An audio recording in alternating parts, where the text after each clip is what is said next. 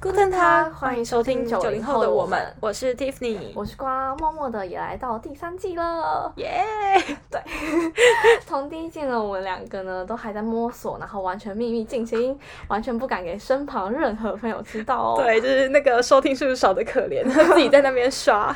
对，然后到了第二季呢，交换主题的时候，我们就开始公开给身旁的朋友。那谢谢支持我们节目的听众朋友，然后也谢谢一些朋友的反馈和建议，我们都有收到，持续的在。努力改进中。没错，那接下来呢就要准备过年啦。仔细想想啊，就是过去这整年，二零二零基本上就是笼罩在一个 COVID nineteen 的阴影下，而且居然就快满一年了。对，超久了，想让它过去。好累哦，好想出国，已经不知道什么时候的事了。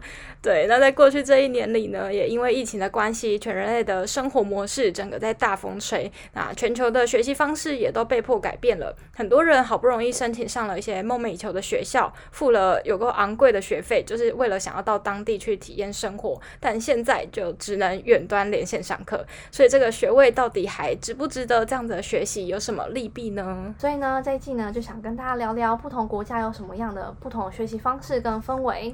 没错，那在接下来的节目中，我们还会邀请到呢有丰富的国内外课程、实习或是工作经验的朋友来分享，像是呢海外留学的申请需要哪些准备，有哪些重要的流程时程跟需要特别注意的部分，或者是有哪些管道方法呢可以去 approach 这些国外的实习呃学习机会啊、奖学金等等的。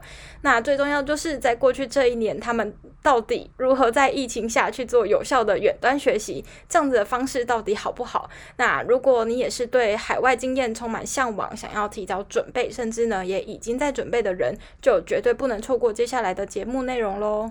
那我们每集的节目资讯呢，都会更新在我们的 IG，我们的 IG 账号是 We After Nineties，W E 底线 A F T E R 底线九零 S。有任何建议或者是想听的主题呢，都可以到 IG 留言告诉我们。那如果喜欢我们的节目呢，也别忘了在 Podcast 底下留言告诉我们，然后并且给我们五颗星的评价，然后把这个节目呢分享给你身旁所有有兴趣的朋友们。Choose。